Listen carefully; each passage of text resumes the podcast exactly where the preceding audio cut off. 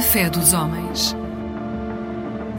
Boa noite a todos os ouvintes que nos acompanham neste programa. Uh, estão hoje reunidos aqui a Elsa Pereira, da Aliança Evangélica, o Sheikh David Munir, que é da Mesquita Central de Lisboa, e eu próprio, Peter Stewell, da Igreja Católica. Uh, escolhemos para tema deste mês uh, falarmos sobre dois valores que parecem às vezes estar em contraste, que é a convicção e a tolerância. Esta certeza que muitas vezes uh, entusiasma as pessoas que são de uma determinada convicção religiosa, e, ao mesmo tempo, um valor que as religiões também sublinham, que é esta questão da tolerância o respeitar os outros. Como é que vemos o equilíbrio entre estas duas coisas e uh, que experiências é que temos das duas? Posso passar primeiro a palavra à doutora Elsa Pereira? Com certeza, muito boa noite a, a todos os ouvintes. Um, desde logo, estas duas palavras fazem-me lembrar algo que todos nós uh, apreciamos na nossa vida e temos, que é a nossa identidade. Se estivermos a referir-nos a contextos de fé, as nossas convicções religiosas, as nossas convicções de fé, são parte da nossa identidade. E se estivermos certos e seguros da nossa identidade religiosa, nós teremos mais tolerância para com a identidade dos outros, que é diferente da nossa.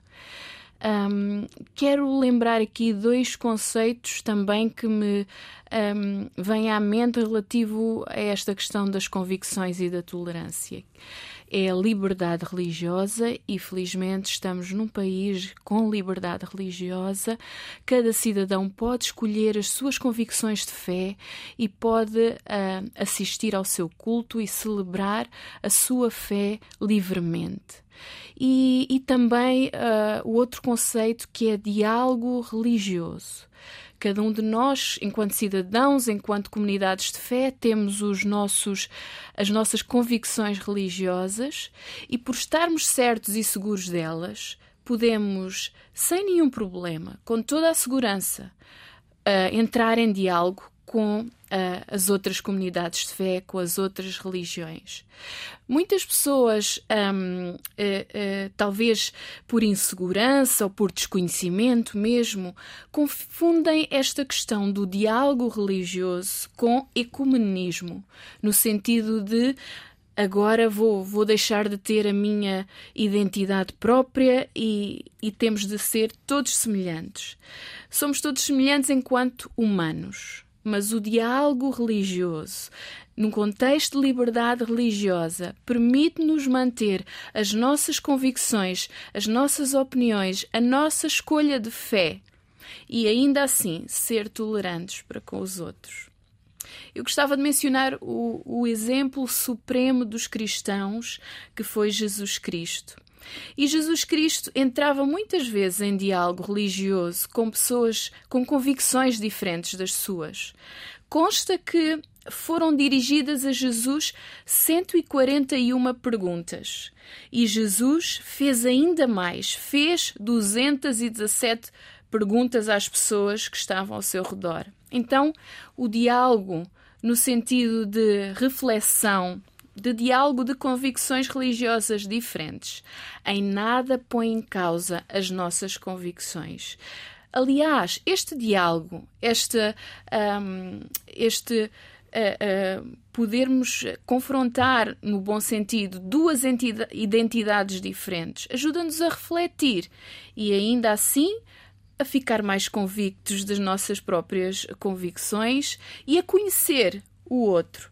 E o conhecimento das convicções e da, identidade do outro ajuda-nos a prolongar e a aumentar a nossa tolerância para com ele. Ele deixa de ser, o outro deixa de ser desconhecido e passa a ser um semelhante com convicções diferentes. Muito obrigado. E passo a palavra ao, ao meu amigo Sheikh Munir, Sheikh David Munir, mas não, certamente já pensou em coisas que quer dizer, mas eu tenho uma pergunta engatilhada que é se nos pode explicar um bocadinho sobre o, a Constituição de Medina, que eu penso que era uma Constituição importante sobre esta questão da pluralidade religiosa. Muito boa noite a todos e é um prazer estar aqui com, com consigo e com a doutora Elsa. Sim, o profeta emigrou de Meca para Medina, uh, portanto, nasceu em Meca no ano 570 e no ano 623 depois de Cristo, portanto, essas datas são todas, quando nós falamos das datas, estamos a falar depois de Cristo, emigrou uh, para a cidade de Medina. Em Meca não havia tolerância, portanto, eles, eles não toleravam uma outra crença, não toleravam uma outra forma de estar, um, um outro pensamento. Então, os cidadãos de Medina convidaram o profeta para vir à cidade de Yassarib, era o antigo nome desta cidade, e que ali ele iria ter toda a liberdade de pôr em prática a sua crença. Como nós sabemos que a crença islâmica é monoteísta, a crença islâmica aceita o profeta Abraão como patriarca. Portanto, em Medina viviam judeus, viviam os habitantes de Yassarib e também viviam alguns cristãos. E quando o profeta emigrou, as pessoas eh, foram ouvindo, foram conversando e não houve uh, nenhum mandamento, nem nenhum versículo do Alcorão que obrigasse os outros a serem muçulmanos. Pelo contrário, há um versículo que diz La ikraha fiddin, não há compulsão na religião.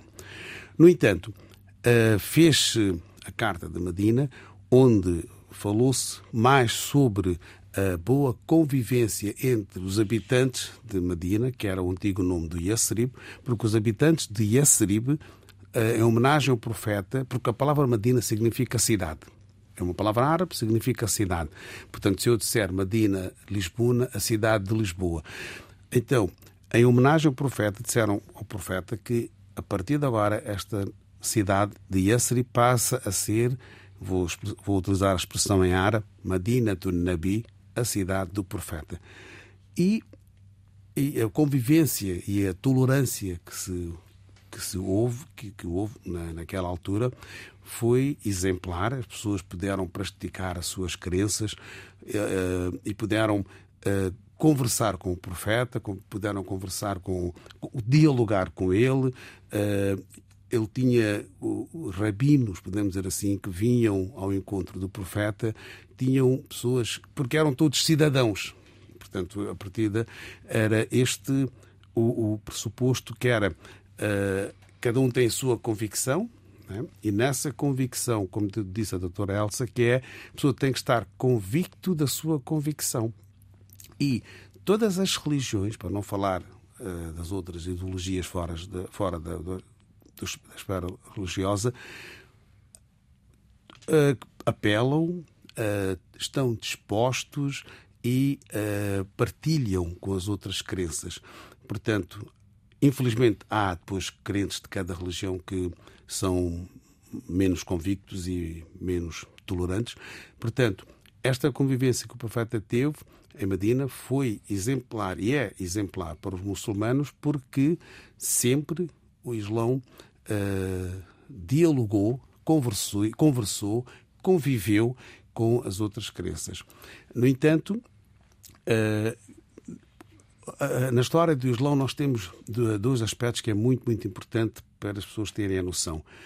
Temos uma época em que não havia liberdade, em que não havia tolerância. E depois houve uma época em que havia liberdade, havia tolerância, havia diálogo, podemos dizer assim. E foi daí é que uh, começa-se a crescer, e quando eu falo da liberdade não só religiosa, a liberdade do pensamento, né, porque as pessoas tinham as suas ideias, apresentavam as suas ideias, e é claro que uh, cada pessoa, cada crente é convicto na sua crença, mas é muito, muito importante para cada crente conhecer a sua crença e conhecer a crença do outro. Eh, especialmente, eh, mais concretamente, se um, uma comunidade muçulmana que viva num país não islâmico e a população maioritária não é muçulmana, é obrigatório, ele também conhecer a crença do outro para que haja mais respeito e que possa conviver, para ele saber porque é que um não muçulmano faz isso e faz aquilo. Eu, como muçulmano, sei que eu faço isso, mas porque é que o não muçulmano de que eu estar uh, denegrir, podemos dizer assim, aquilo que ele faz? Porque ele, ao fazer aquilo que faz, faz com convicção. Né? Também, da mesma forma, um muçulmano faz aquilo que faz com as suas convicções, o outro, que não é muçulmano, também faz com as suas convicções. Então, conhecendo ou adquirindo conhecimento uh, das outras confissões, das outras crenças, faz com que a pessoa uh, comece a saborear melhor e comece a, a respeitar ainda mais as outras pessoas. E é claro que aqui podemos nunca esquecer também inclui, e a todas as religiões falam sobre isso, respeitar os não crentes. Muito obrigado. Uh, eu pensando sobre esta questão e uh, olhando para a nossa história cristã, nós temos a experiência de momentos de tolerância e de diálogo. Aliás, o cristianismo foi uma religião minoritária e perseguida durante cerca de 300 anos, durante no, no início da, da, sua, da, sua, existência. E uh, depois, à medida que foi ganhando posição dentro da sociedade, às vezes foi mais tolerante, outras vezes foi mais intolerante. E isto mesmo em relação a correntes cristãs de uh, sinal oposto, não é? Portanto, tivemos guerras religiosas aqui na, na no, no, continente europeu que são de triste memória, em que se mataram milhares, se não milhões de cristãos uns aos outros uh, supostamente em que a bandeira se fez de, uh, ou de ser protestante, ou de ser católico, ou de ser ortodoxo.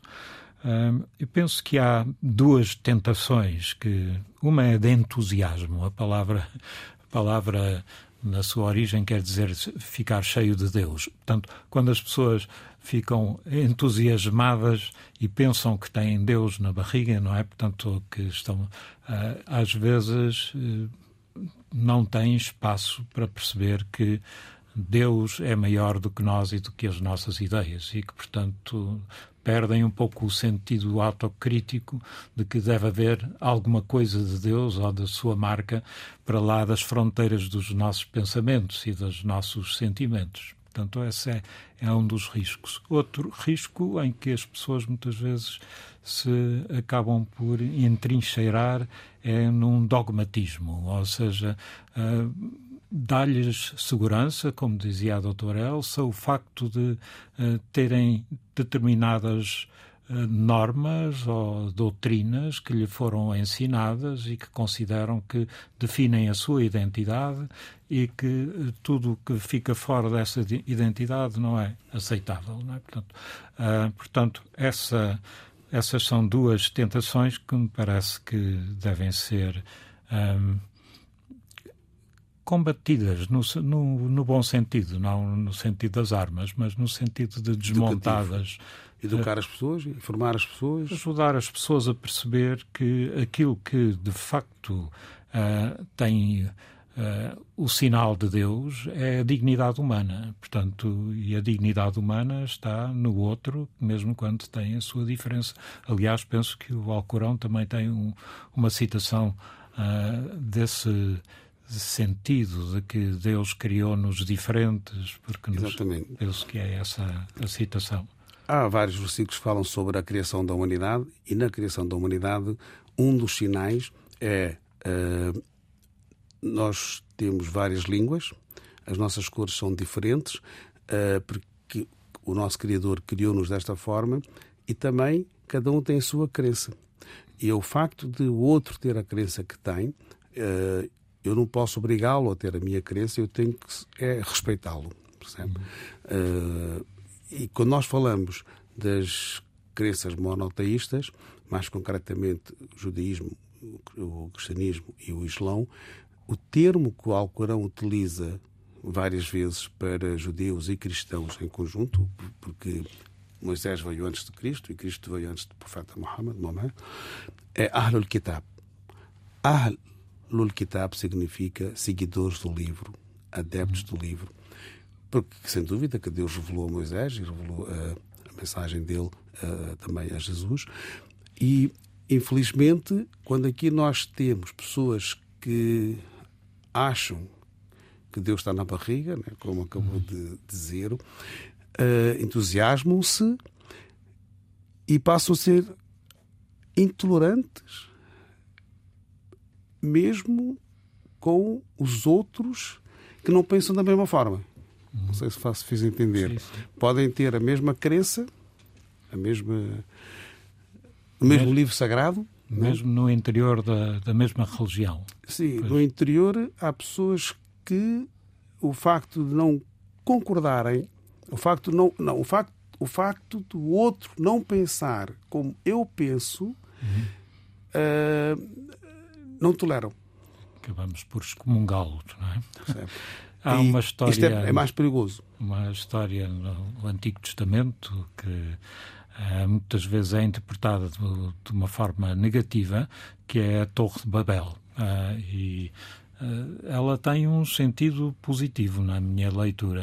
É que a história é de que os cidadãos de uma determinada área começaram a construir uma torre e queriam chegar ao céu. E Deus, olhando para eles, dizem: se calhar ainda chegam ao céu, portanto, o melhor é dispersar-lhes e que eles não se possam entender uns com os outros, de maneira a não uh, que esta diversidade de línguas uh, os leve a atrasar o projeto, por assim dizer. E depois há outra história que aparece no Novo Testamento, que é a história do Pentecostes, em que. Uh, os discípulos de Cristo são tocados pela ação do Espírito de Cristo e saem porta fora e descobrem que falam as várias línguas. Uh, e podíamos dizer que não anulam essa diferença das várias línguas, mas a unidade que, que é proposta com o Espírito de Cristo é a unidade do amor. Portanto, que se é possível amar a outra pessoa, mesmo que ela seja diferente. diferente. E assim saímos todos enriquecidos. Sem dúvida. Doutora Elsa. Sem dúvida. Ah, obrigada por lembrar esse episódio tão bonito que é o, o Pentecostes, um, em que os discípulos uh, saíram de Jerusalém para o mundo, digamos assim. E hum, lembrando aqui o, o, assunto e ouvindo também as, as vossas contribuições, um, lembrei uh, um episódio de de Cristo quando ele estava perante Pilatos, quase a ir à cruz, eh, e ele, disse, ele tinha vindo, disse que tinha vindo para trazer a verdade. E, e Pilatos perguntou-lhe aquela pergunta que ainda ecoa nos nossos ouvidos hoje: o que é a verdade? E eu acho que todos, enquanto seres humanos, procuramos isto. O que é a verdade? E a, a palavra usada uh, para este, no original, portanto, é aletheia, que, que até os cristãos católicos usam muitas vezes. E, e esta verdade é mais do que uma verdade que se conhece com o intelecto. É uma verdade uh, divina revelada pessoalmente e interiormente. E hum, o, o que é que eu quero dizer com isto? Que a verdade que, que, que temos cada um, uh, se for só conhecida com o intelecto, pois pode levar a uma convicção que exclui a tolerância. Mas se a verdade for esta verdade e este amor divino revelado dentro do coração de cada um de nós, ele revelará com certeza para com os outros a mesma misericórdia, a mesma graça, a mesma compaixão que Jesus revelou no seu ministério quando esteve uh, entre os homens um, há mais de dois mil anos atrás. Então queria chamar a atenção uh, por isso. Muitas vezes, quando conhecemos só uh, os princípios de um, religiosos, de uma fé por conhecimento intelectual, sem a, a compaixão, sem uh, o amor divino que lhes é associado, isso pode afastar a tolerância. Mas quando nós conhecemos o amor revelado interiormente dentro de nós, aquele amor que Deus teve para connosco e que nós cristãos acreditamos que veio através de Jesus, um, o nosso olhar para com o outro é que Deus, Jesus, amam essa pessoa e amam independentemente das suas convicções, da verdade que ela aprendeu. E é esse amor e essa graça e essa misericórdia que caracteriza Deus, Pai, Jesus Cristo e o Espírito Santo, como a referiu há pouco. David. Uh... Não, a doutora Elsa falou sobre amor, né? Uhum. E a compaixão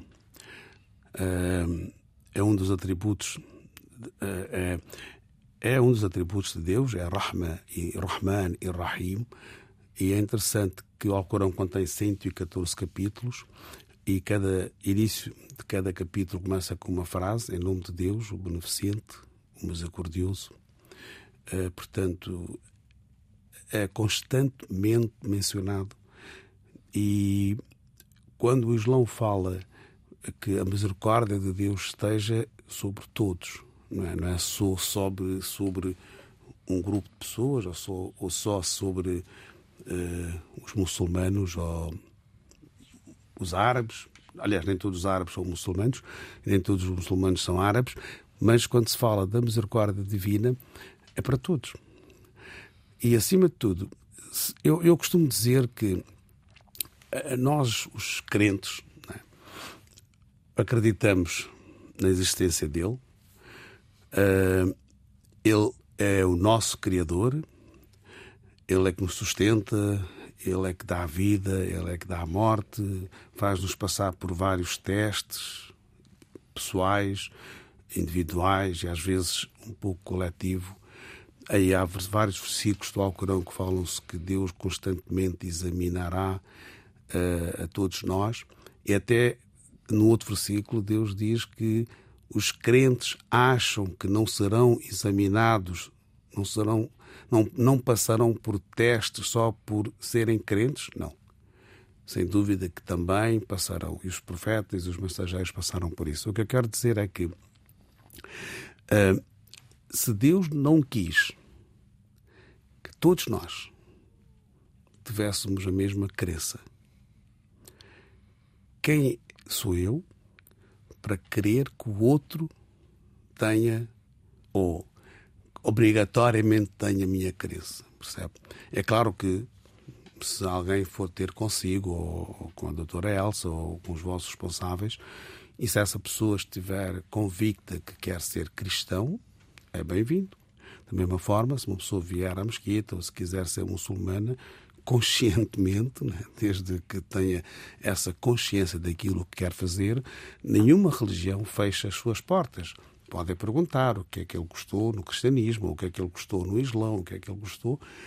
O que eu noto, isto falando um pouco sobre na perspectiva, o que eu noto que alguns convertidos deixaram de ser tolerantes. E é, é, mas me dizer isso é, é verdade, não é? Eu não estou, a dizer, não estou a dizer isso com um entusiasmo, com felicidade, estou a dizer com a tristeza. Não é por serem muçulmanos, por deixarem de ser tolerantes. É? Eu conheci pessoas que, antes de abraçarem o Islão, antes de serem muçulmanos, dispostos a conviverem ou conviviam com os outros. Percebe? Mas depois de aceitar o Islão, depois de serem muçulmanos, não digo todos, não, não, estou, não estou a pôr todos no mesmo saco, mas infelizmente há pessoas que reagiram ou começaram a reagir negativamente para com o outro e é um contraste. Quer dizer, se o Islão diz que é submissão voluntária, se o Islão diz que é a paz, depois de você abraçar o Islão, você deixou de ser pacífico. Dizer, é, é... O outro que não fez o mesmo caminho. Exatamente. É? Né? E houve reações negativas. Isto eu assisti, não é? Não foi algo que me contaram. Isto é o que eu assisti e eu fiquei sem palavras, percebe? Uh, porque esta pessoa antes de ser muçulmano, convivia com não muçulmanos pacificamente, tudo muito bem. Abraçou o Islão e passou a ser eh, intolerante, passou a ser agressivo. E se disséssemos, não, isto não é islâmico, uh, não é isto que o Islão ensinou, porque se o Islão fosse fechado, você não seria muçulmano. É? Houve um caso há uns anos atrás, só para finalizar esta parte, um fulano, durante seis meses, frequentava todos os dias à mesquita.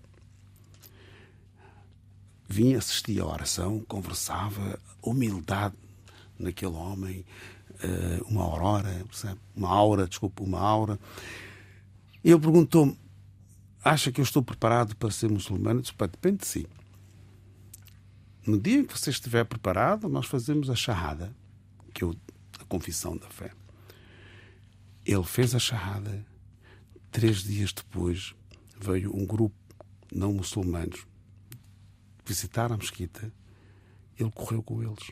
Diz que não muçulmano não pode entrar na mesquita. Mas eu disse: você entrou quando não era. Se reagíssemos como você está a reagir com este grupo de pessoas, os seus, não, seus provavelmente não seria. Portanto, porquê? Esta é que é a grande questão que se coloca. Porquê? Ajuda-me a responder.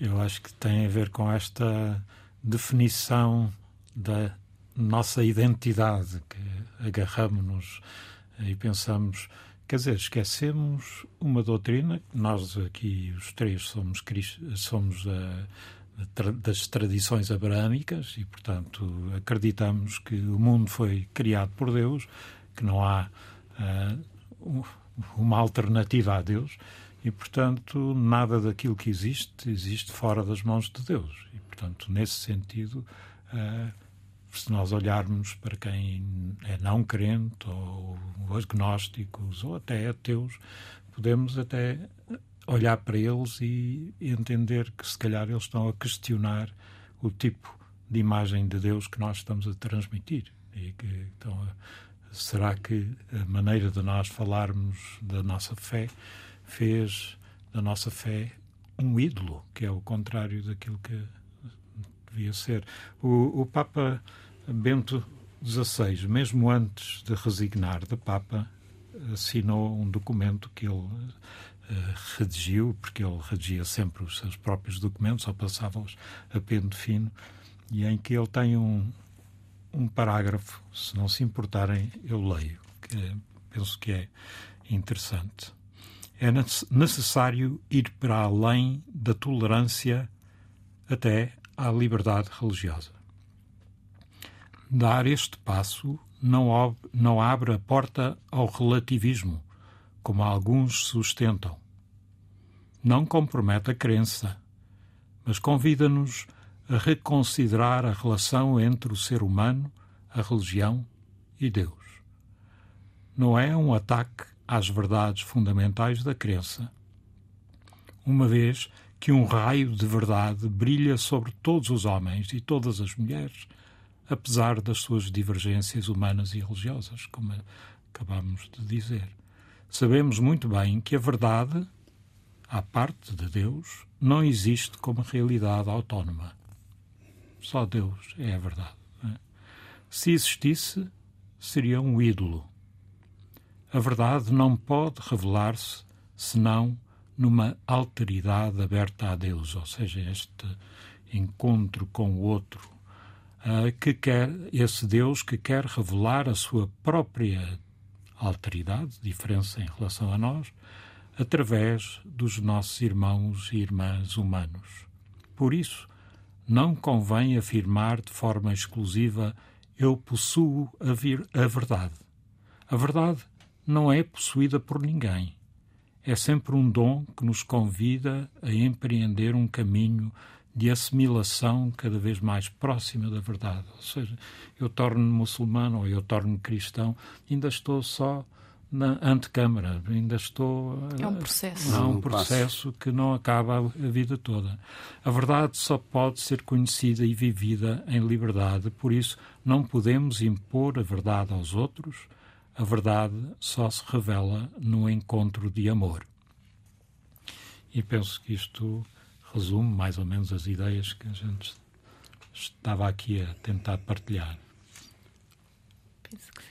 E, e o, o, Papa Bento XVI disse isto na sequência de um, de um, processo que poderíamos chamar de diálogo ou de conversão ele próprio e que mostra a sua humildade que ele tinha em termos intelectuais, apesar de ser um brilhante. Uh, porque quando ele tomou posse como Papa, uma das primeiras primeiros discursos que ele fez em Regensburg disse umas coisas sobre o Islão que ele tinha lido num livro de um comentador que afinal não sabia muito sobre o Islão e provocou uma reação uh, por parte de líderes islâmicos de todo o mundo que escreveram uma carta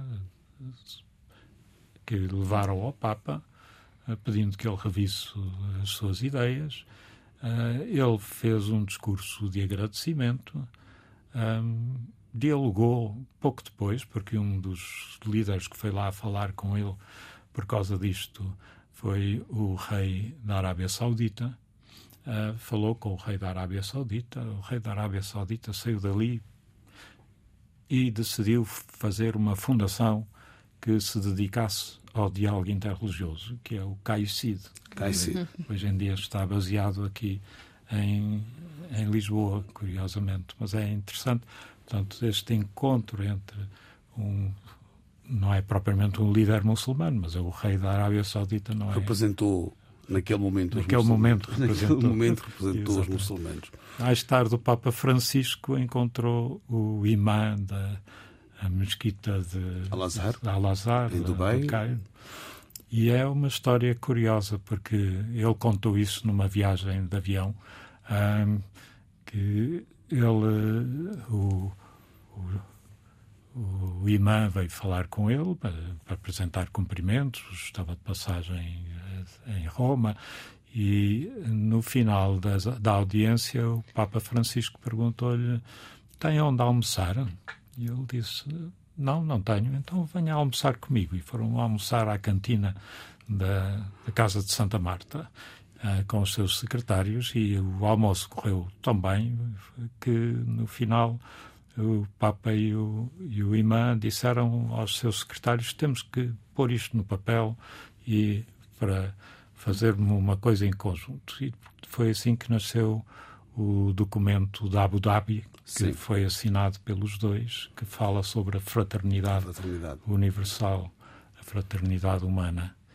E esse documento depois foi levado às Nações Unidas. As Nações Unidas, em, na sua Assembleia Geral, aprovaram que o dia, se não me engano, 4 de fevereiro, portanto, o é dia... por estes dias, será o dia da, da Fraternidade Universal. Portanto, é curioso como estes diálogos, estes encontros vão produzindo efeitos que são construtivos para a humanidade. E se calhar é um exemplo para nós, a um nível menos uh, espetacular, digamos.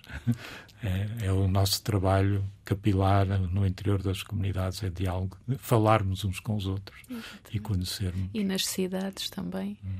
E na, nessa mesma linha de pensamento, desse acontecimento que uh, o Padre Peter mencionou agora, lembro também uma iniciativa que foi, creio, em 2012 ou 2013, de, do atual secretário uh, das Nações Unidas, que na altura era alto comissário para os refugiados, uh, o engenheiro António Guterres, e ele, na altura, para sensibilizar todas as comunidades de fé por causa da questão de, das migrações e de sensibilizar a cada comunidade de fé a acolher com solidariedade os migrantes, ele.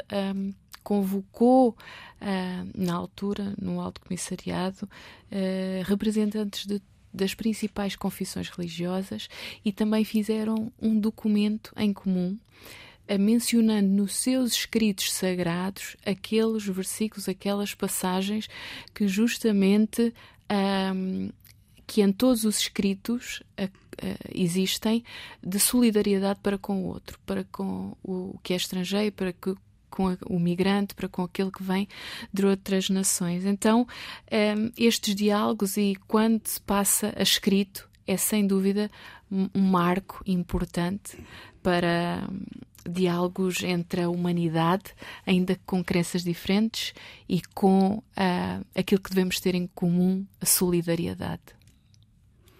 Exatamente, é a solidariedade que falta a muitos de nós. Uh, muitas das vezes nós pomos, pomos os nossos próprios interesses, a nossa ideologia, o nosso pensamento à frente e deixamos de ser solidários. Independentemente da crença que a pessoa possa ter, uh, da ideologia que a pessoa, que a pessoa possa ter, uh, há um dizer do profeta que disse que nenhum crente é crente se não desejar para o outro aquilo que ele deseja para si mesmo.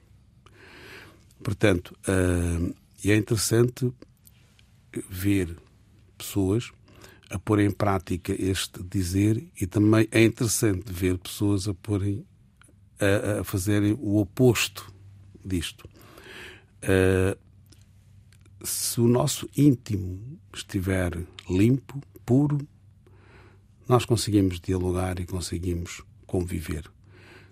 Se formos hipócritas e se formos arrogantes e se não formos humildes, infelizmente haverá mais agressividade, haverá menos paz nas nossas sociedades, nas nossas, uh, nas nossas cidades, no nosso meio, para não dizer no nosso país. Portanto, cada um tem uma responsabilidade com a sua congregação, com a sua comunidade, com os seus mais próximos.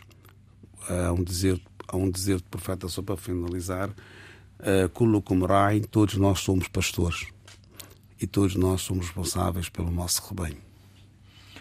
Estamos a chegar ao fim deste momento em conjunto e penso que podemos retirar daqui a ideia de que no mundo que nós, em que nós vivemos, eh, com a deslocação que atualmente se nota de populações de um lado para o outro, uh, que começou com a deslocação de populações da Europa para outros, outras zonas do mundo, não é? Portanto, aquilo que se chamou a expansão europeia, aquilo que se chamou a colonização, foi deslocarem-se cristãos e europeus de várias nacionalidades para outros países. Agora vivemos, o, às vezes, um refluxo, ou seja, pessoas desses países, por razões várias, por razões de guerra, por razões de, de fome, de fome pobreza. De pobreza, pobreza, que tem a ver com, muitas vezes, com o sistema económico que, pelo qual nós, Europa, temos uma parte da responsabilidade, pois essas pessoas deslocam-se para nós e estamos aqui diante de um desafio que é criar uma nova cultura, uma nova civilização em que as, estas múltiplas culturas e as suas uh, tradições religiosas uh, se enriquecem mutuamente uh, numa verdadeira fraternidade universal. Sem dúvida. E uma boa noite para todos, todos os ouvintes, e uma boa noite para a doutora Elsa e para o doutor Sheik. Para o Sheik, posso, posso ser doutor? O doutor Sheik